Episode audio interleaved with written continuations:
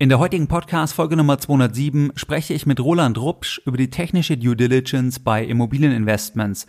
Roland Rupsch ist geschäftsführender Gesellschafter der Domineo Planungsgesellschaft in Wiesbaden. Domineo, das ist ein Generalplanungsbüro mit dem Schwerpunkt in der Planung und Baubetreuung von Neubauprojekten.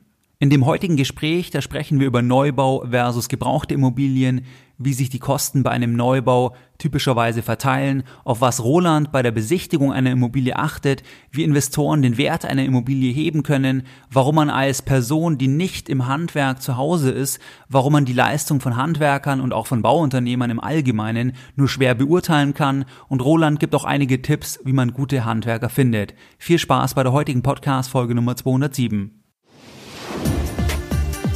Herzlich willkommen bei Geldbildung, der wöchentliche Finanzpodcast zu Themen rund um Börse und Kapitalmarkt.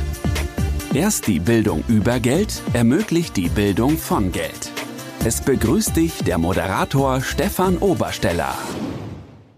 Herzlich willkommen bei Geldbildung, schön, dass du dabei bist. Jeden Sonntag erhalten mehrere tausend clevere Geldbilder meinen wöchentlichen Geldbildung-Newsletter, bereits seit mehreren Jahren, seit 2014 und pünktlich versendet wie ein Schweizer Uhrwerk jeden Sonntag. In diesem Geldbildung-Newsletter, da gebe ich dir weitere Hinweise, weiterführende Tipps und Informationen, die dich, deine Geldbildung und dein Depot wirklich weiterbringen und die du nicht im Podcast und auch nicht auf meiner Webseite findest. In der Vergangenheit sprachen wir hier beispielsweise über das Bewertungslevel von Aktien, über das Thema Blockchain, über das Thema der Bargeldbeschränkung, Bargeldobergrenze, welche Aktien Warren Buffett jüngst gekauft hat und über viele weitere spannende Themen. Wenn du hier noch nicht dabei bist, dann schließe dich uns gerne an. Das kannst du tun, indem du jetzt auf www.geldbildung.de gehst und dich direkt auf der Startseite mit deiner E-Mail-Adresse für den kostenfreien Geldbildung-Newsletter einträgst. Ganz wichtig, nachdem du dich eingetragen hast, musst du deine E-Mail-Adresse noch einmal bestätigen und erst dann bist du offiziell dabei und erhältst jeden Sonntag noch mehr kostenfreie Geldbildung direkt in dein E-Mail-Postfach. Solltest du bereits eingetragen sein, deine E-Mail-Adresse auch bestätigt haben und trotzdem am Sonntag keine E-Mail von Geldbildung erhalten, dann sende mir gerne eine kurze E-Mail an info@geldbildung.de. Ganz vereinzelt kommt es zu Zustellungsproblemen und sollte dies bei dir der Fall sein, dann nehme ich dich gerne auf eine manuelle Liste auf, damit bei dir auch entsprechend der Geldbildung Newsletter jeden Sonntag in deinem Postfach landet. Wir gehen jetzt direkt in das spannende Gespräch mit Roland Rupsch. Ja, hallo Roland, herzlich willkommen bei Geldbildung. Schön, dass du dir Zeit nimmst für ein Gespräch für meinen Podcast und für meine Hörer. Vielleicht kannst du dich ganz kurz mal zu Beginn vorstellen, damit die Hörer wissen, wer heute mein spannender Gesprächspartner ist. Ja, klar, gerne. Hallo Stefan, hallo liebe Hörer, ich bin Roland Rupsch. Ich liebe schöne Gebäude, die gut funktionieren. Und darum habe ich vor fünf Jahren mein Planungsbüro Domineo gegründet und bilde dort jetzt äh, junge Architekten aus. Ähm, wir haben uns ja auf dem Immopreneur-Kongress kennengelernt und wollen heute ein bisschen über das Thema Bauen sprechen, wenn ich dich richtig verstanden habe. Genau, das wäre so die Grundidee, dass wir da vielleicht spannende Fragen besprechen, die auch für den einen oder anderen Hörer relevant sind entsprechend. Vielleicht gleich mal mhm. zum Einstieg, wenn ein Paar beispielsweise überlegt, eine Immobilie neu zu bauen oder sich auf dem gebrauchten Markt umzusehen. Kannst du vielleicht mal aus deiner Sicht Vor- und Nachteile vielleicht auch in Bezug auf das Gebäude und so weiter nennen? Was können für Überlegungen sein, warum man eher Neubau machen sollte oder sich gegebenenfalls bei gebrauchten Immobilien umsehen sollte? Ja, okay. Also Neubau heißt ja, ich äh, errichte das Objekt entweder selber mit meinen äh, beauftragten Handwerkern oder kaufe dieses Objekt neu von jemandem, der es mir schlüsselfertig übergibt. Und gebraucht heißt, dass da schon jemand drin gewohnt hat. Genau. So, dann bei gebrauchten Immobilien ist es ja so, da steht die Immobilie schon fertig da. Ich kann sie mir angucken, ich kann sie mir umfassend prüfen, wenn ich mir den Kauf überlege. Und ähm, das bedeutet auch gleichzeitig, dass es eben viele Risiken, die es beim Neubau gibt, im Bestand so nicht gibt. Allerdings muss man wirklich als Käufer sehr, sehr sorgfältig hinschauen bei der Immobilie, weil ja eben auch das Gewährleistungsthema ein ganz anderes ist, als wenn man jetzt äh, eine Immobilie neu erstellen lässt. Deswegen rate ich grundsätzlich im Bestand Laien dazu, sich fachkundige Berater zu leisten, damit man beim Kauf auch wirklich keine Fehler macht. Ansonsten ähm, ist natürlich der große Vorteil, dass die Immobilie im Bestand schon fertig da steht und besichtigt werden kann, auch gleichzeitig der große Nachteil. Denn ähm, was die Individualität angeht, muss man halt nehmen, was man angeboten bekommt. Es gibt vielleicht hier und da noch kleine Möglichkeiten zum Umbau, aber da sehe ich gerade mit meinen Architekten das Thema, wenn ich einen Neubau plane, ist es viel leichter zu steuern und zu kontrollieren, als wenn ich einen Bestand umbaue. Es liegt einfach daran, dass wenn ich den Bestand baulich verändern möchte äh, und keine wirklich sehr, sehr sorgfältige Bestandsaufnahme habe, dann beginne ich mit der Baustelle und von da an regiert der Bau. Dann kann ich nur noch reagieren auf alles, was mich da äh, überrascht.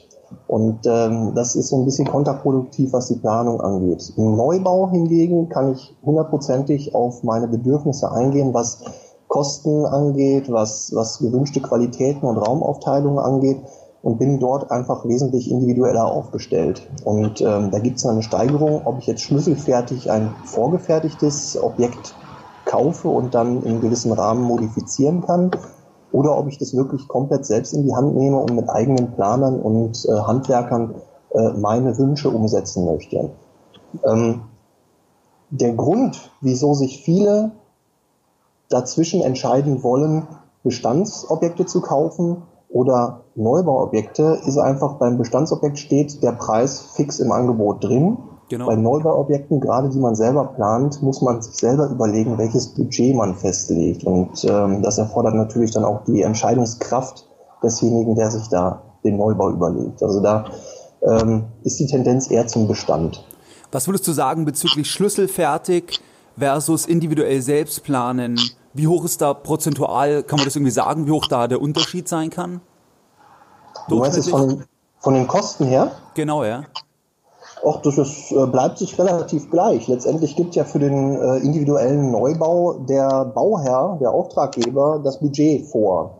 Und ähm, wenn ich jetzt schlüsselfertig baue, dann bekomme ich Marktpreise angeboten. Also es gibt ja ein, ein Neubauniveau bei gerade bei Geschosswohnungen, ähm, da wird sich der, der anbietende Bauträger seltenst drunter bewegen. Man bekommt also im Wesentlichen, selbst wenn der Bauträger deutlich günstiger gebaut hat, immer das Marktpreisniveau angeboten. Und ähm, die Chance, günstiger zu bauen, hat man, wenn man individuell und mit eigenen Handwerkern baut und äh, sich so die Bauträgermarge quasi spart. Okay, gleichzeitig halt dann die Arbeit und gegebenenfalls Risiken, dass es nicht ganz so professionell ist, gegebenenfalls. Hm, gut, das hängt jetzt davon ab, wie man sich aufstellt. Ich kenne leider viele Bauherren, die am falschen Ende sparen und sagen, ich brauche ja im Grunde nur äh, ein paar nette Skizzen äh, und die Handwerker bauen mir das dann schon entsprechend hin. Ähm, natürlich spreche ich jetzt hier aus der Warte äh, äh der Planungsliga und äh, wir, wir, raten natürlich immer dazu, dass das Bauen so ein bisschen kopflastig zu betrachten. Äh, allerdings kann ich da auch nichts anderes sagen, als dass die Erfahrung zeigt, wer sauber plant, der hat nachher beim Bauen weniger Probleme. Die Budgets werden eingehalten und man kriegt auch genau das, was man sich äh, vorgestellt hat, am Ende als Ergebnis. Also mir ist noch kein, kein Bau, der von, vom Prozess her ordentlich aufgestellt war, äh, untergekommen, der irgendwo aus dem Ruder gelaufen wäre. Du hast vorher gesagt, dass viele am falschen Ende sparen. Vielleicht, ja. was sind die drei größten Punkte, wo viele sparen und was aus deiner Sicht das falsche Ende ist? Also ich betrachte jetzt mal insbesondere die Investoren, die sich das hier vielleicht auch anhören. Ähm, das Bauen ähm, besteht aus drei wesentlichen Komponenten. Zum einen ist es die Planung, dann die Umsetzung und dann die Wertschöpfung. Und ähm, vielleicht liest der eine oder andere Persönlichkeitsentwicklungsbücher oder hat das eine oder andere Seminar besucht. Dort ist es immer ganz klar, dass diese drei Komponenten äh, zu einem zu einer Partei gehören. Also wenn man sich selber äh, entwickeln will, so dass man eine Wertschöpfung im Leben erfährt, dann geht es immer darum, erstmal äh, seine Ziele zu setzen, die Umsetzung zu planen, dann auch ins Tun zu kommen und am Ende die Wertschöpfung zu genießen. Beim Bauen ist das witzigerweise immer ein bisschen auseinandergedriftet. Äh, da gibt es die Planer, die das Thema der Planung übernehmen, die Handwerker für die Umsetzung und äh, dann gibt es einen Initiator, einen Geldgeber, äh, einen Investor, der äh, sich seine Erfüllungsgehilfen holt und am Ende die Wertschöpfung äh, für sich will und aus dieser Konstellation heraus dann gerne am falschen Ende spart, nämlich bei der Planung und bei der Umsetzung. Denn was haben beispielsweise die Planer oder die Handwerker für ein großes Interesse, dass das äh, Immobilienprojekt gut funktioniert, wenn bei ihnen äh, Aufträge und Rechnungen gekürzt werden? Ja. ja da bin ich der Meinung, da muss äh, ein bisschen mehr Fairness in das System rein. Du kannst du vielleicht noch was sagen zu den, zu den durchschnittlichen Verteilungen der Baukosten bei einem Neubau? Da hast du, glaube ich, auch auf der Webseite eine Übersicht. Ja, genau. Also jetzt mal das, das Grundstück und die Erwerbsnebenkosten außen vor. Wenn ich jetzt den Neubau betrachte, ist es in aller Regel so, ähm, dann habe ich von 100 Prozent der gesamten Kosten, die mit der Baumaßnahme verbunden sind, äh, irgendwas zwischen 15 und 20 Prozent Baunebenkosten. Das bedeutet also äh, Planerhonorare, Genehmigungsgebühren, Vermessungskosten und so weiter. Und dann dementsprechend etwa 80 bis 85 Prozent tatsächliche Kosten für Material- und Handwerkerleistungen. Im Bestand verschiebt sich das ein bisschen. Da äh, wird die Planung dann äh, tendenziell zur äh, Handwerkerleistung etwas teurer. Zum einen, weil äh, die Planer dann in ihre Honorare auch noch den Teil der Bausubstanz einrechnen müssen, mit dem sie sich da auseinandersetzen, der ja schon steht, aber den ich nicht extra herstellen muss. Zum anderen ähm, ist es halt so, dass äh, beim, beim Bauen äh, sich häufig zeigt, dass die Kostenschätzungen sehr hoch sind, weil da doch sehr viel äh, Risikopuffer und, und Angstzuschlag mit reinspielt und, und am Ende ist es gar nicht so schlimm, was da an Kosten aufkommt. Okay, und wenn du jetzt zum Beispiel, also wenn wir auf die Investorenseite wechseln, was wären jetzt die ersten Sachen, wenn du in eine Wohnung reingehst, sagen wir eine, eine Eigentumswohnung im Bestand, auf die du schauen würdest? Also wenn du, du gehst in die Wohnung rein, was sind die ersten Sachen, auf die du als Planer schauen würdest? Ja, gut, was als erstes ins Auge fällt, ist natürlich, wie sehen die Oberflächen aus, äh, wie ist der äh, optische Zustand der Wohnung. Man guckt sich gerne mal Fußböden, Decken, Wände an, das ist, glaube ich, normal. Aber dann geht bei mir relativ schnell der zweite Blick dann äh, auf jeden Fall in das Bad, zu den Heizungen. Wie ist die Installation gestrickt? Was habe ich für, für Heizkörper? Ähm, wie ist die Elektroinstallation? Äh, welche, welche Schalter habe ich? Ich gucke auch in den äh, Verteilerkasten. Es ist bei Bestandsgebäuden so, dass gerade die Gebäudeinstallation sehr viel ausmacht, ähm, was, was Kosten angeht und was auch die spätere Nutzbarkeit angeht. Äh, ich habe einen guten Freund, der hat jetzt gerade ein Mehrparteienwohnhaus gekauft, ähm, das abgesehen vom Erdgeschoss äh, komplett leer steht und auch so im entkernten Rohbauzustand ist. Und ähm, er wollte jetzt loslegen, um das Haus quasi äh, auszubauen. Hatte die Trockenbauhandwerker schon, schon vor Ort. Und äh, da musste ich ihm sagen, es ist absolut kontraproduktiv, jetzt erstmal den Ausbau zu starten. Sieh erst zu, dass du die Haustechnik neu und ordentlich sortierst. Und zwar so, dass du dir für spätere Nutzung äh, auch eine gewisse Flexibilität äh, offen hältst. Denn die Lebensdauer von der Haustechnik ist deutlich kürzer als die von äh, den, den anderen Bauteilen, wie Fußböden, Decken, Wände und so weiter. Man muss also viel eher nochmal an Kabel oder, oder Schächte und Stränge dran. Und deswegen sollte man gerade da besonderes Augenmerk drauf legen. Ich würde mir auch keine Wohnung angucken, ohne äh, unten im Keller mal geguckt zu haben, wie die Verteilung ist oder wie es oben auf dem Dachboden aussieht. Das ist auch unheimlich wichtig. Würdest du eine Wohnung kaufen, ohne sie gesehen zu haben? Auf keinen Fall. Niemals. Dazu ist bei mir auch zu viel Handwerker noch im Blut. Ähm, wenn ich eine Wohnung einfach so anhand von Zahlen beurteilen wollte, ähm, letztendlich geht es auch darum, sich selbst so einen Eindruck zu verschaffen, äh, was da jetzt alles ähm, noch an, an Arbeiten drinsteckt. Dazu muss man die Wohnung einmal gesehen haben. Da reichen auch kaum Fotos. Also ich habe es einmal begleitet, eine Wohnung, die gekauft werden sollte, wo ich nur Fotos vorliegen hatte. Und nachher hatten wir dann äh, doch noch ein Glück, dass wir da einiges an Risikopuffer in der Kalkulation drin hatten, weil einfach so viele Sachen, auf die man selbst auf Fotos nicht, nicht genau achten kann, ähm, dann noch mit reinspielen. Ähm, also lange Rede, kurzer Sinn. Äh, wer eine Wohnung kaufen will, muss sie sich ansehen. Inwieweit würdest du Personen empfehlen, die zum Beispiel jetzt mehrere Wohnungen kaufen möchten, die aber vom, von der Bausubstanz, also die da das überhaupt nicht beurteilen können. Inwieweit würdest du denen empfehlen, dass die sich jemanden hinzuziehen, der sie bei der Besichtigung unterstützt, der die Seite, also in Bezug auf Substanz des Gebäudes oder die Haustechnik, was du beschrieben hattest, der das beurteilen kann? Macht das aus deiner Sicht Sinn? Auf jeden Fall. Also ähm, damit habe ich auch angefangen. Also direkt nach dem Studium bin ich zu einem Ingenieurbüro gegangen in Berlin ähm, die haben sich auf dieses Thema, das äh, wird äh, als Technical Due Diligence bezeichnet, ähm, haben sie sich darauf spezialisiert und haben dort sowohl auf Käufer- wie auch auf Verkäuferseite beraten und sich die äh, äh, kurzfristigen, mittelfristigen und langfristigen Instandsetzungsprognosen äh, angeguckt von Immobilien. Also da ging es um größere äh, Portfolios, auch so von, von Versicherungsgesellschaften, die halt eben äh, mehrere Dutzend Häuser auf einmal im Paket kaufen oder verkaufen. Und dann guckt man sich solche Objekte an, macht eine Prognose und schaut, äh, was kommen hier ergänzend zu der Investition noch an, an Folgekosten auf den Käufer zu. Ja. Und ähm, wie lässt sich auf der Grundlage dann die Investition auch darstellen? Also es ist auch sicherlich nicht falsch, daran äh, ja, eine Ertragswertschätzung für die Zukunft oder ein, sogar ein Discounted Cashflow-Verfahren nochmal nachzulegen, um zu gucken, ob sich diese Investition auch wirklich äh, mittel- bis langfristig lohnt. Und gegenüber einem Privatinvestor, was, wie wird das typischerweise abgerechnet? Auf Stundenbasis wahrscheinlich einfach, oder? Ähm, das kommt jetzt sehr darauf an, ähm, wie derjenige aufgestellt ist, der das macht. Also was sehr gerne gemacht wird, ist einfach ähm, privater Investor überlegt sich eine Wohnung zu kaufen, holt sich einen Architekten oder Bausachverständigen dazu und dann äh, einigt man sich vorher darauf, was äh, soll denn jetzt geleistet werden Normalerweise ist es so, äh, lieber Bausachverständiger, guck dir doch mal gerade die Wohnung an und wenn es irgendwelche großen Mängel gibt, dann sag mir, was mich da erwartet ungefähr. Das kann man auf Stundenbasis machen. Ähm, ich persönlich habe äh, seitens unseres Planungsbüros Domineo ein Angebot geschnürt, das so funktioniert, das kann man recht pauschal kalkulieren. Wir machen das für ein Prozent des Verkaufspreises so, dass wir das äh, Objekt komplett unter die Lupe nehmen. Und es beschränkt sich nicht nur auf äh, den baulichen Zustand, im Ist-Zustand, sondern wir prüfen gleich mehrere Varianten durch je Immobilie.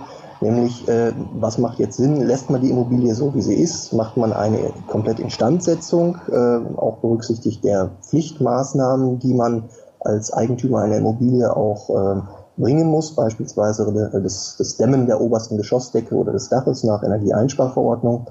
Ähm, dann darauf aufbauend macht eine Modernisierung Sinn, gibt es Möglichkeiten zur Erweiterung und bei manchen Immobilien setzen wir noch einen drauf und sagen so, was wäre denn, wenn man diese Immobilie nimmt, abbricht und was komplett Neues hier erstellt. Dazu prüfen wir das Baurecht, ähm, Grundbuchauszug, Baulastenverzeichnis und alles, was sonst dazugehört hinsichtlich Haustechnik, Sparten und so weiter.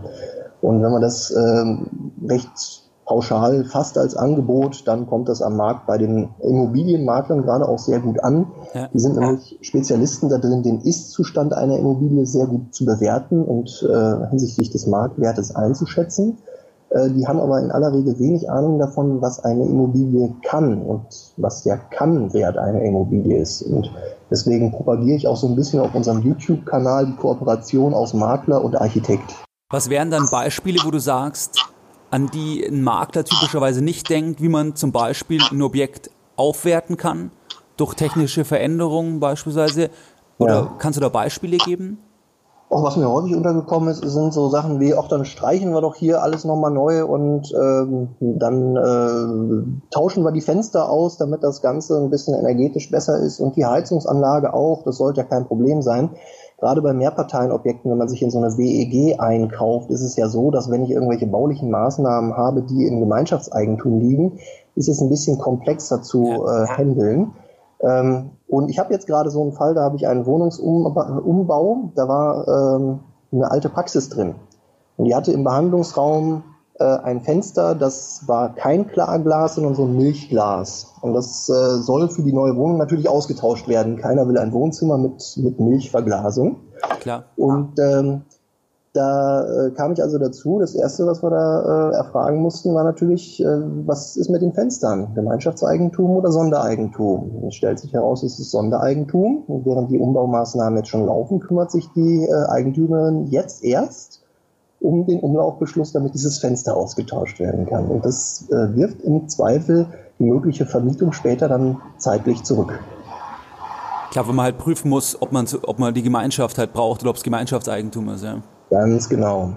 Oder auch so ein Thema, ähm, selbe Wohnung. Ähm, äh, früher hat man nicht darauf geachtet, dass Absperrvorrichtungen für Heizungssteigleitungen äh, im allgemein zugänglichen Bereich sind. Und auch da musste man dann eben einen sehr schwer zu erreichenden Mieter erstmal äh, wachklingeln, äh, damit der uns seinen Mieterkeller aufmacht, damit wir an diese Steigleitung dran können. Also das sind alles so Sachen, die sieht ein Bausachverständiger sofort, aber ein Makler nicht unbedingt. Klar, weil der halt eher, ja, der hat eine ganz andere Brille auf, jetzt nicht die ganz technische genau. zwingend. Richtig. Was würdest du sagen, was sind so die größten Bereiche, wo bei, sagen wir, bei Eigentumswohnungen, wo versucht wird, irgendwie oder wo, wo Pfuschpotenzial ist. Also wenn ich jetzt als Investor die kaufen möchte, was sind die größten Bereiche, wo, wo quasi ich die größten technischen Risiken habe, die vielleicht noch irgendwie überdeckt sind, die mir nicht gleich auffallen, aber kannst du da ein bisschen was dazu sagen? Ja, also skeptisch wäre ich natürlich bei ähm, Immobilien, die ganz klar Zeichen von Kosmetik zeigen, also dass da kurzfristig was gemacht wurde hinsichtlich äh, Verspachtelung, Anstrich und so weiter. Ähm, es ist häufig so, dass äh, gerne mal Risse oder Schimmelstellen einfach äh, oberflächlich überarbeitet wurden. Und ähm, da muss man, wenn man nicht gerade ein feuchte Messgerät dabei hat, schon sehr genau aufpassen. Ähm, das sind so, so äh, Punkte, wo ich empfehle, auch wirklich mit einem Sachverständigen dann äh, über das Investitionsobjekt dann mal drüber zu gehen und sehr genau hinzugucken. Denn als Laie erkennt man sowas überhaupt nicht.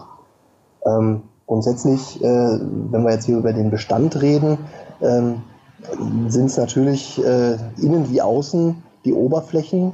Wenn ich im Neubau bin, dann ähm, birgt das größte Fuschpotenzial definitiv ähm, alles, was später der, ähm, der Sicht entzogen ist. Also man muss im Grunde darauf bestehen, eine stringente Bauleitung zu haben, die auch die ähm, verbauten Zustände sehr exakt dokumentiert. Ich kann ja später nicht sehen, ob tatsächlich irgendwo noch meine Abdichtung im Bereich der Bodenplatte äh, ordentlich eingebaut wurde oder ob ich es erst merke, wenn mir das Haus plötzlich unter Wasser steht. Ja. ja also da gibt es bei beiden Bereichen Neubau und Bestand äh, wirklich markante Punkte, auf die geachtet werden muss. Das kriegt ein Laie alleine nicht hin. Und das, was du vorher angesprochen hast, was ihr auch macht, macht ihr das, weil du ein Prozent genannt hast, gibt es da irgendwelche Mindestwerte? Also erst ab 250.000 Euro oder? Ja, ich habe einen Mindestpreis dafür. Wir machen das äh, ab mindestens 2000 Euro Honorarsumme, sonst lohnt sich der Aufwand nicht, weil wir da wirklich ziemlich viele Hebel in Bewegung setzen, damit das Ganze auch ein sauberes Ergebnis ist.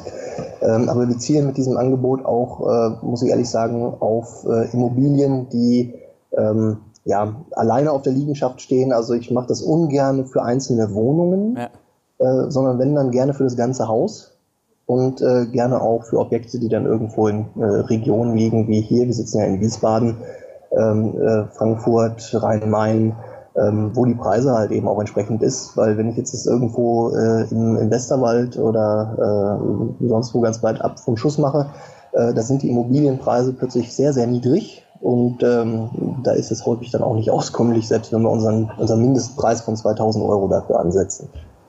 Eben weil du ja auch vor Ort dann sein musst und so weiter. Jawohl, genau. Wobei ich habe in Deutschland in äh, nahezu allen Städten über 100.000 Einwohner, Kooperationspartner im Bereich Bauleitung. Ähm, da können wir jemanden rausschicken. Ich muss nicht immer selber mit dem Auto unterwegs sein, Gott sei Dank. Eben, das wäre, sonst wäre es fast nur im Auto wahrscheinlich. Genau.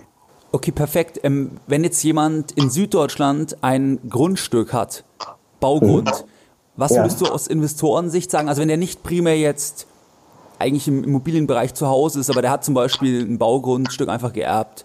Wie würdest mhm. du sagen, kann der das heute, also jetzt Ende 2017, optimal aus ökonomischen Aspekten verwerten? Sollte der nur das Grundstück verkaufen? Sollte der was draufbauen? Was sollte der draufbauen? Ein Haus, Eigentumswohnungen? Sagen wir mal, das Grundstück hat 1500 Quadratmeter. Was, mhm. wären deine Ideen zu, zu diesem Fall? Die Möglichkeiten einer Bebauung muss man sich natürlich immer individuell angucken. Selbst wenn ich 1500 Quadratmeter Grundstücksfläche habe, heißt das noch lange nicht, dass ich da ein sehr großes Gebäude draufsetzen kann. Das äh, gibt in der Regel immer die Gemeinde vor durch ihre Bebauungspläne. Und wenn es keine Bebauungspläne gibt, dann muss man sich sehr genau angucken, was die Umgebung hergibt. Hier gibt es diesen Paragraph 34 aus dem Baugesetzbuch, der dann sagt, man möge sich doch bitte dann einen Eigen, Eigen, was, Einfügungsnachweis heißt es, äh, erstellen äh, damit das äh, Bauamt das auch bewerten kann. Ähm, grundsätzlich gilt, wenn ich ein Grundstück habe und da steht noch nichts drauf, ist das zum aktuellen Zeitpunkt keine schlechte Sache. Ähm, Grundstücke selber geben aber keine Wertschöpfung her. Das ist allerhöchstens eine Spekulation, wenn man sie so lässt, wie sie nun mal sind, genau. äh, dass sich da der Wert steigert. Ich habe sie ja erstmal. Das ist ein Sachwert, das ist in Ordnung. Ähm, klar, kostet auch äh, Grundsteuer, aber letztendlich steht ihm ja auch eine gewisse Wertentwicklung durch Inflation und Liegenschaftsverzinsung gegenüber. Wenn man eine ähm, Liegenschaft, ein, ein Grundstück für sich so erschließen will, dass sie Cashflow abwirft, dann muss man sie, muss man irgendwas damit machen. Entweder verpachtet man oder man, äh, man äh, bebaut das Objekt. Und was sich dort umsetzen lässt, ist jetzt nicht nur durch das Baurecht äh, bestimmt, sondern man muss sich auch den Markt vor Ort sehr genau angucken. Das wäre so quasi der zweite Step, den wir im Anschluss an diese äh, eben beschriebene Machbarkeitsstudie äh, vornehmen, nämlich dass wir uns mit dem Makler, äh, üblicherweise kommen wir über Makler an solche äh, Kunden heran, ähm, dass man sich mit dem Makler vor Ort äh, intensiv damit auseinandersetzt, was der Markt dort, der Immobilienmarkt aktuell braucht und auch äh, mittelfristig nachhaltig. Ähm, ob dort Geschosswohnungen eher Sinn machen, ob das einzelne Häuser sein sollen, ob das vielleicht, weiß man ja nicht, vielleicht liegt es irgendwo im gemischten, im Mischgebiet oder im Gewerbegebiet, ob dort Büroflächen gebraucht werden. Und dann ist der Zeitpunkt gekommen für eine solide Immobilienprojektentwicklung, die sich darauf stützen muss, was der Markt an ähm, Erfordernissen hat. Und ähm, das äh, muss ich meinen Architektenkollegen ab und zu mal vorwerfen, dass da gerne was geplant wird, auch äh, häufig mit maximal möglicher Auslastung eines Grundstücks. Und am Ende ist da gar keine Käuferschaft oder Mieterschaft für da. Deswegen muss man ganz am Anfang seine Hausaufgaben machen, damit man äh, auch sagen kann, was macht hier wirklich am meisten Sinn.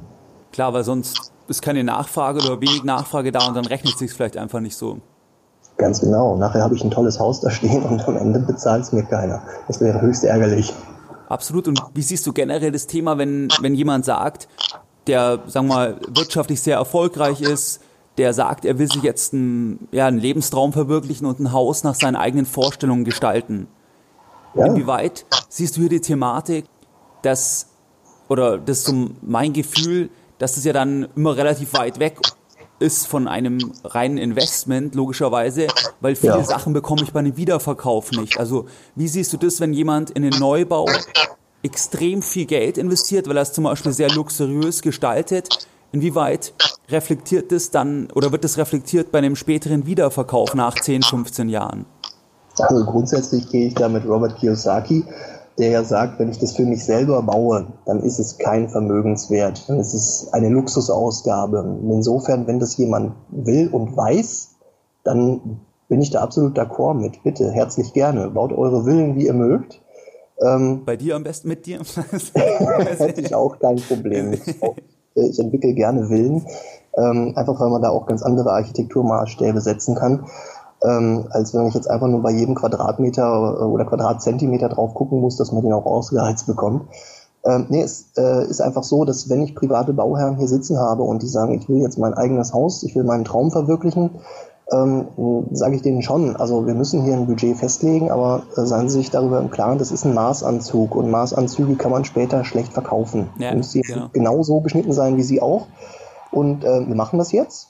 Sie legen die Qualitäten fest. Sie kriegen dann immer von mir auch noch so einen recht umfangreichen Fragebogen, später ein Raumbuch, wo wir jeden Raum im Einzelnen nochmal äh, vom Detail her beleuchten und dann geht es wirklich ans Eingemachte, was will der Kunde und was äh, können wir dann letztendlich auch umsetzen. Und ähm, da steht viel weniger im Fokus, ob sich später auch wirklich gut verkaufen lässt. Was ich da als Credo habe, äh, was die Gebäudeplanung angeht, ähm, es kommt sehr auf die Flexibilität an.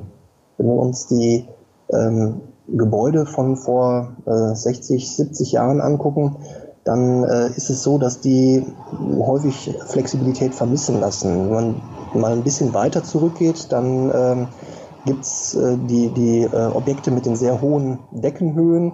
Äh, da kriege ich nahezu jede Installation untergebracht, und wenn ich die Decke abhänge.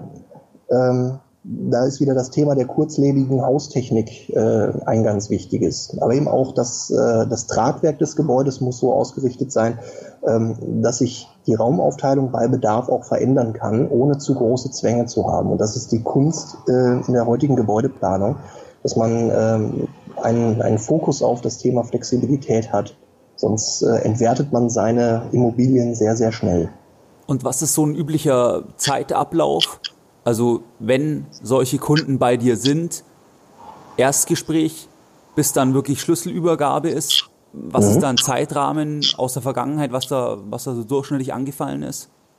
Ja, also es kommt natürlich auch hier auf die Größe des Objektes an. Ich denke mal, so im Einfamilienhausbau kann man sagen, ein halbes Jahr Planungszeit ist sicherlich angemessen.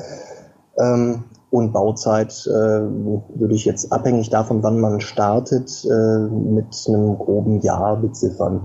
Also es ist üblicherweise so, der Kunde kommt zu uns, wir haben ein Erstgespräch, der Kunde wird sehr intensiv damit auch eingebunden in die äh, Vorbereitung der Planung. Also ich habe früher äh, meine, meine Kunden so ein bisschen vor den Kopf gestoßen, indem ich gesagt habe, ähm, ich bin wahrscheinlich unter den Planern derjenige, der am spätesten anfängt mit einem Entwurf und mit einem Stift irgendwas zu skizzieren. Okay. Und da okay. mussten sich einige erst gewöhnen, weil es mir sehr, sehr wichtig ist, dass die Grundlagen erstmal stimmen. Und ähm, da können hier auch schon ein paar Wochen ins Land ziehen, bis man da wirklich einen gemeinsamen Nenner hat, wo wirklich alles stimmt und festgezurrt ist. Und auf deren Grund, äh, dessen Grundlage können wir dann äh, einen wirklich soliden und äh, funktionierenden Entwurf entwickeln. Ähm, wenn wir das haben, sind natürlich noch die Fachplaner mit an Bord zu holen. Also äh, Tragwerksplanung, Wärmeschutz, Schallschutz, bei größeren Objekten auch gerne der Brandschutz. Und ähm, dann ist die nächste Etappe der Bauantrag. Hier in Hessen, gerade in, in Wiesbaden, sind die Bauämter äh, zum aktuellen, äh, äh, zur aktuellen Lage der Konjunktur sehr ausgelastet. Ähm, laut äh, Landesbauordnung soll so ein Bauantrag nicht länger als äh, drei Monate Bearbeitungsfrist haben hier. Ähm, wird dann gerne nochmal irgendwo ein Joker gezogen, dass Unterlagen nachzureichen sind und sich dadurch die Frist verlängert, sodass äh, dieses Pensum abgearbeitet werden kann. Also ich sage meinen äh, Kunden mittlerweile, rechnen Sie mal mit äh, ja, vier bis fünf Monaten Genehmigungsfrist. Ja. Deswegen ist jetzt eigentlich, äh, ja, ist eigentlich schon fast zu spät. Im Herbst ist immer eine gute Zeit, um mit der Planung anzufangen, sodass man dann im Frühjahr des, des darauffolgenden Jahres auch wirklich anfangen kann zu bauen. Und dann ist man mit den Gewerken, die frostanfällig sind, äh, über die Frühjahr- bis Sommermonate äh, beschäftigt. Dann ist im Sommer der Bau dicht, äh, spätestens. Und dann kann man in Richtung Herbst und Winter die Ausbaugewerke erledigen. Bei einer Wohnung, die schon fertig ist und die ich nur umbaue, ist das natürlich vollkommen egal. Da kann ich anfangen, wann ich will. Man muss immer nur ein bisschen aufpassen, wenn die Heizung umgebaut werden soll und es ist gerade knackigster Winter, dann kriegt man eventuell Probleme mit den Nachbarn. Das ist nachvollziehbar, ja. ja, auch gerade ein aktuelles Thema bei mir. Eben, gerade ist es kalt, zumindest in München. Ja, also hier hat es auch schön geschneit. Ähm, Wiesbaden liegt ja direkt am Taunus. Wenn ich die paar Höhenmeter dann noch nehme, dann äh, kann ich Schlitten fahren. Eben, ja. Hast du noch irgendwie, wenn du in deine Praxis schaust in den letzten Jahren, irgendwie vielleicht ein paar Sachen, wo viele Kunden zu dir kommen mit falschen Annahmen oder, oder irgendwelche Punkte, die du gerne an die Hörer weitergeben möchtest? Och, ja, ähm, Teilungserklärungen. also Teilungserklärungen funktionieren ja so, ähm, wenn ich eine Immobilie habe und ich möchte die ähm, aufteilen, dann geht es ja darum, dass ich äh, ja erstmal eine Bescheinigung über die Abgeschlossenheit der einzelnen Einheiten brauche die macht das Bauamt. Und ähm, jetzt habe ich auch schon ja, Investoren gehabt, die eine Immobilie baulich verändert, verändern wollten, dazu einen Bauantrag brauchten. Und die wollten ganz gerne ein Haus mit vier Wohneinheiten errichten, ähm, haben das im Bauantrag allerdings aufgrund der Stellplätze, die dafür erforderlich wären, nur als zwei Wohneinheiten deklariert, die sie dann einfach nachher in eigener Regie zusammenbauen wollten. Das Ganze ist dann bei der Teilungserklärung aufgeflogen, als sie nämlich den Antrag auf Abgeschlossenheit erstellen äh, lassen haben. Und ähm, in, solchen, äh, in solchen Punkten versteht das Bauamt überhaupt keinen Spaß. Dann gibt es sehr schnell äh, ja, Nutzungsuntersagungen und ähm, ja, Ordnungswidrigkeitsgebühren, die zu zahlen sind. Das macht einen Bau sehr unwirtschaftlich. Und deswegen rate ich dazu, wenn man in Immobilien investiert und auch gerade dort baulich etwas optimieren möchte, sollte man da wirklich mit offenen Karten spielen, keine Tricksereien ausprobieren und sich gut beraten lassen. Und da auch ein bisschen die, die persönliche Gier, die ja immer auch etwas mitspielt. Das ist nichts Schlechtes. Ne? Man will ja auch mit der Immobilie Geld verdienen. Aber irgendwo muss man die auch im Zaum halten, denn ansonsten stellt man sich selbst ein Bein. Siehst du das oft bei, bei privaten Investoren, dass sie dann zu viel wollen oder dass das im Kontrast dann zu gesetzlichen Regelungen steht? Ja, also beim Privaten sehe ich eher das Thema, dass an jeder Ecke, äh, wo es eben geht, äh, an Ausgaben gespart werden soll. Das ist das, was ich eingangs meinte, dass, dass man da eben ähm, auch nicht immer nur den billigsten nehmen sollte, sondern auch sehr genau auf die Referenzen gucken sollte und sich wirklich gute Berater leisten sollte. Äh, diese, diese Tricksereien und so, die fallen mir eher bei, bei gewerblichen Bauträgern auf. Also ähm, die glauben, mit allen Wassern gewaschen zu sein und äh, ja, wo es dann einfach noch äh, ein, ein bisschen Erfahrung braucht, um zu merken, dass äh, ja, man nicht mit allem durchkommt, was man da vorhat. Eben und als Privatmann oder als Privatperson, der ja, oder die allermeisten haben ja eigentlich, wenn überhaupt einmal irgendwas mit Immobilien zu tun, das dann vielleicht, wenn sie das Eigenheim kaufen. Da ist es mhm. ja zum Beispiel auch beim Neubau fast ausgeschlossen, dass ein, eine Privatperson das beurteilen kann, ob der Bauträger oder die jeweilige Bezugsperson, ob die verlässlich ist, weil ja die Informationsasymmetrie oder die Ungleichheit im Wissen so hoch ist. Ja, ist richtig. Ähm, letztendlich äh, ist es auch so, wenn ich privat eine Immobilie schlüsselfertig von einem Bauträger übernehme, ähm, dann ist die Aufstellung so, ich stehe da als Laie allein und mir gegenüber steht ein erfahrener, baugewerblich tätiger Bauträger genau, genau. mit seinem Team, seinen Handwerkern. Wenn die jetzt irgendwie pfuschen, dann wird der Bauträger sein Möglichstes tun, um diesen Fusch, den, der ja auch auf ihn zurückfällt, ähm, zu beheben sollte das nicht gehen, irgendwie zu verdecken oder das irgendwie so zu verkaufen, dass jetzt plötzlich aus welchem Grund auch immer mehr Kosten entstanden sind, die dann der Auftraggeber, also ich als Laie, tragen muss. Das sieht man sehr häufig. Sollte alles schief gehen, ähm, sind Bauträger dann auch ab und zu so aufgestellt, dass sie sagen, ja, jetzt äh, gibt's meine Firma noch nicht so lange, ich mache die mal zu und dann habe ich als Auftraggeber ein Problem. Das landet dann irgendwo bei RTL oder Sat1 in der genau. Nachmittagsshow. ähm, dann ähm, gibt es die Alternative. Ich weiß gar nicht mehr, warum sich das äh, in die Richtung entwickelt hat, dass man gerne schlüsselfertig das rundum sorglos Paket äh, kauft. Früher war es nämlich eher so, ähm, dass man als Laie sich gesagt hat, ich hole mir einen Architekten, der Architekt spielt in meinem Auftrag in meinem Team mit, organisiert die Verträge, die ich mit den Handwerkern schließe und der Architekt als mein Treuhänder, auch Treuhänder meines Geldes, das hier in das Projekt äh, fließt, bringt sein professionelles Wissen auch im eigenen Interesse mit ein äh, und passt darauf auf, dass die Handwerker ihre Arbeit ordentlich machen. Weil äh, die Handwerker, so wie ich sie kenne, die wollen alle ordentliche Arbeit machen. Das sind alles äh, saubere Leute. Ähm, es wird immer dann ein Problem, wenn die Konstellation für ein Bauvorhaben nicht so aufgestellt ist, dass sie transparent und fair funktioniert. Dann entstehen Probleme. Genau, und diese Probleme, ich meine, da ist die eine Seite weiß einfach so viel mehr, dass es, glaube ich, zwingend erforderlich ist, dass man sich einen Vertrauensmann hinzuzieht, der gegebenenfalls die Schwachstellen erkennt, die der durchschnittliche, der einmal baut, nicht erkennt. Auf jeden Fall. Okay, und wie siehst du generell zum Handwerk? Ist ja aktuell wahrscheinlich eh enorm schwierig, also Ende 2017 Mitarbeiter zu finden und die Bücher sind ja bei allen Handwerkern komplett voll, oder? Ja, also es äh, ist sehr stark unterschiedlich in den verschiedenen Regionen. Ähm, wenn ich jetzt in den Ballungslagen suche, da habe ich keine Chance. Also da sind die Handwerker vollkommen ausgelastet. Das heißt allerdings auch, die Tendenz geht dahin, dass man mal über den Tellerrand rausgucken muss und auch Handwerkern eine Chance geben muss, die eben von ein bisschen weiter weg kommen.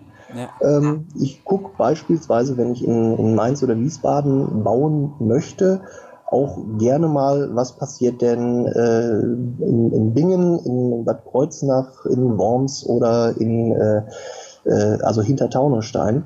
Ähm, also einfach mal so im, im, Umkreis von, von 50, 60 Kilometern mal gucken, ähm, wer ist denn da noch als, als Handwerker ähm, bereit und hat noch Kapazitäten und ähm, hat vor allem auch Referenzen, die er nachweisen kann. Das ist mir immer sehr wichtig, dass ich mir auch mal angucken kann. Also die Handwerker, die wir beauftragen, die besuche ich gerne mal in ihren Werkstätten, äh, schaue mir an, wie sind die aufgestellt, wie sind die sortiert und äh, was haben die auch schon gebaut, ähm, damit ich da auch nicht das Falsche empfehle. Denn letztendlich fällt eine schlechte Handwerkerleistung auch auf mich als Planer zurück. Absolut. Und wie würdest du sagen, kann jemand einen guten Handwerker erkennen? Also Referenzen zum Beispiel, dass auf der Webseite äh, andere Projekte sind oder, oder wie kann jemand, der nicht so viel Kontakt hat mit Handwerkern, gute Handwerker erkennen? Schwer. Ähm, Wenn es jetzt nur ein Einzelner ist, äh, wirklich schwer. Äh, ich rate dazu, Handwerker zu vergleichen. Das heißt auch wirklich ganz offen zu sagen, hier, ich plane dies und jenes, liebe Handwerker, ich suche den richtigen für mein Vorhaben ähm, bitte äh, lassen Sie uns mal treffen, lassen Sie uns mal unter vier Augen sprechen und ähm, dann äh, finde ich schon den für mich richtigen. Das ist ja auch unter anderem das Instrument, das äh, die Architekten nutzen, die Ausschreibung, dass die Architekten Leistungsverzeichnisse erstellen, also quasi den Handwerkern das gewünschte Angebot vorschreiben, sodass die Handwerker nur noch ihre Preise einzutragen brauchen.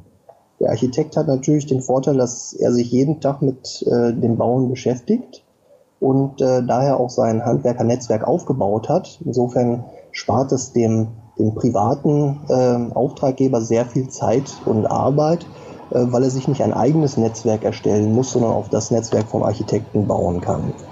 Und ähm, wenn ich dann noch dieses Angebot, wie beschrieben, äh, vordefiniert habe, dann sind die äh, vorliegenden Angebote auch wirklich restlos vergleichbar. Wenn ich nämlich einfach nur hingehe und sage, ich möchte mein Bad sanieren, dann kommt der eine mit äh, Ausstattung A, der andere mit Ausstattung B und der nächste mit Ausstattung C an. Und ich habe dann unterm Strich nicht wirklich den Vergleich, ob das ja. von den Kosten her alles so passt. Deswegen ist es wichtig, auch da definier zu definieren, was jetzt genau gewünscht ist und das dann auch konkret abzufragen. Stimmt, ansonsten ist es wieder, vergleiche ich irgendwo Äpfel mit Birnen. Eben. Es gibt ja mittlerweile für alles mögliche Vergleichsportale hier, Verivox und Co. und wie sie alle heißen. Ja. Ähm, bei Handwerkern gibt es nur diese Plattform MyHammer. Genau. Von der halte ich insofern nur was, als dass, wenn man wirklich seine Leistung klar definiert hat, dann bringt die was. Wenn man aber einfach stumpf nachfragt, hier, ich bräuchte mal ein bisschen Hilfe bei meinem Ausbau, ähm, kann man mit dem Ergebnis nichts anfangen. Und genau, da, da beschreibt man dann, in, was man braucht und dann können andere, glaube ich, dann bieten die, glaube ich, oder? Ja, genau. Und ähm, das funktioniert eben nur dann sinnvoll, wenn man schon vorher genau beschrieben hat, was man haben möchte. Deswegen äh, plädiere ich dafür, dass sich äh, ja, private Auftraggeber wie auch gewerbliche äh, dem Instrument der Ausschreibung bedienen und dazu eben ihren Architekten oder Ingenieur äh, zu Rate ziehen. Genau, weil da glaube ich ist oft das Problem dann, das hat man ja generell, wenn man zum Beispiel etwas ausschreibt und man kennt sich bei der Sache, für die man jemanden sucht, nicht so aus, dann kann ich in der Regel die Ausschreibung nicht spezifisch machen, weil mir dafür das Wissen fehlt. Also das hat man ja auch in anderen Bereichen online zum Beispiel, wenn man irgendwelche, wenn man eine Webseite erstellen möchte und man hat keine Ahnung, dann kann man das gar nicht genau schreiben, was man will, weil man eben gar nicht weiß, was man genau beschreiben soll, weil man zu wenig Wissen hat.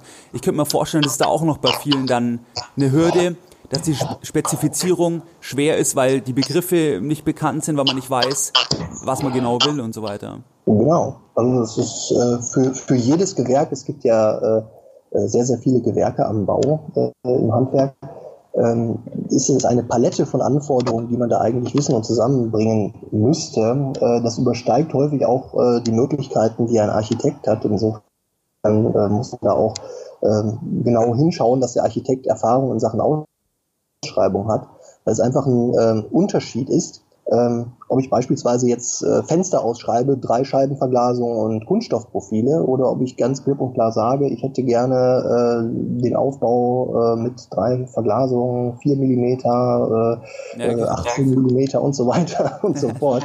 Äh, Randverbund, äh, Resistance Glass für den Einbruchschutz und so weiter und ähm, welche Beschläge dabei kommen, da kann man sehr, sehr tief ins Detail einsteigen und muss das auch, wenn man nachher Kosten- und Qualitätssicherheit haben will.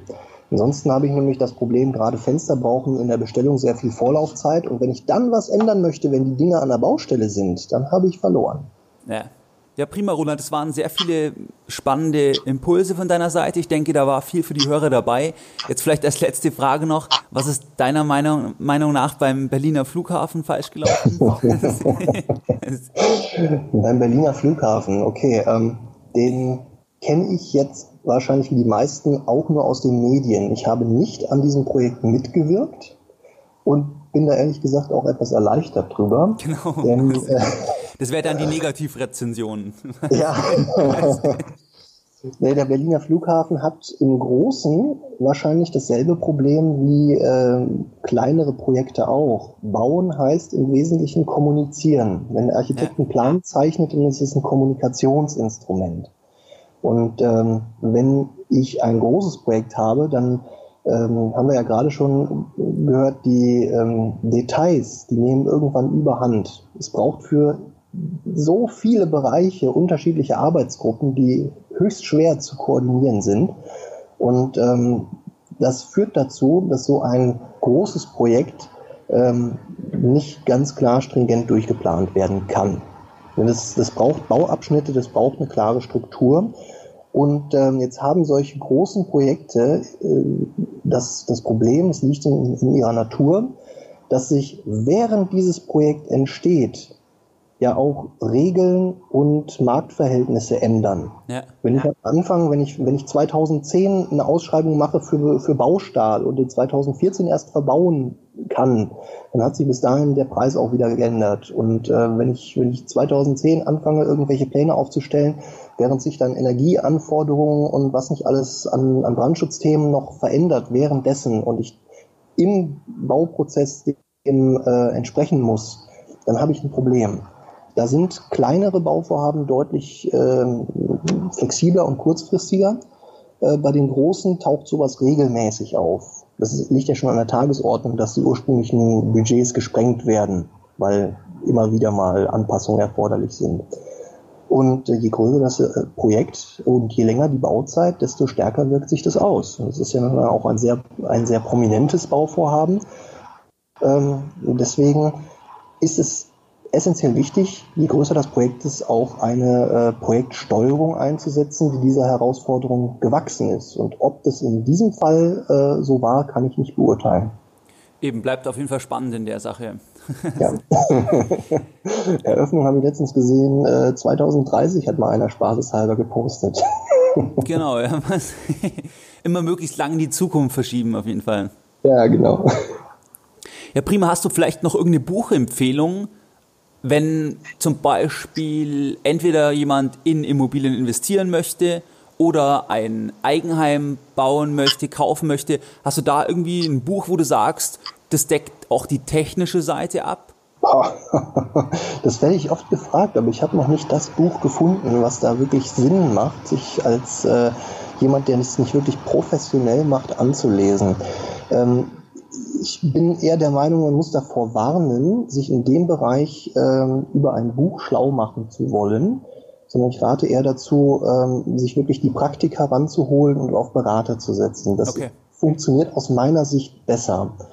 Ähm, es gibt nämlich ansonsten so viel gefährliches Halbwissen da draußen, was sich auch in Bücherform findet. Und diese Bücher sind häufig auch so ausgelegt, dass sie nur einen speziellen Fall betrachten. Ja. Und ähm, deswegen ist es besser, da wirklich auf Berater zu setzen, die das zu ihrem äh, Berufsalltag gemacht haben und da auch äh, immer wieder unterstützen. Weil das Wissen und die Erfahrungen, die die mitbringen, das kann man nicht auf ein paar Seiten abdrucken. Okay, prima. Nee, dann würde ich sagen, in Anbetracht der Zeit, dann, dass wir jetzt schon eigentlich am Ende des Gesprächs sind. Ich würde selbstverständlich ja. die Webseite von dir entsprechend verlinken und Gerne. vielleicht kannst du noch mal äh, die Webseite sagen, wenn jetzt ein Hörer sagt, er möchte auf die Seite gehen, noch mal mehr erfahren zu dem Thema. Ja, mein Büro ist zu finden unter www.domineo.de. Die Seite haben wir jetzt gerade frisch neu aufgelegt und in absehbarer Zeit wird da auch noch ein äh, kleiner Blog zum Thema äh, Bauen äh, auftauchen. Also immer wieder mal drauf gucken, bitte. Okay, besten Dank, Roland, für das Gespräch. Herzlich gerne. Stefan, danke dir. Mehr Informationen zu Themen rund um Börse und Kapitalmarkt findest du unter www.geldbildung.de. Und immer daran denken, Bildung hat die beste Rendite.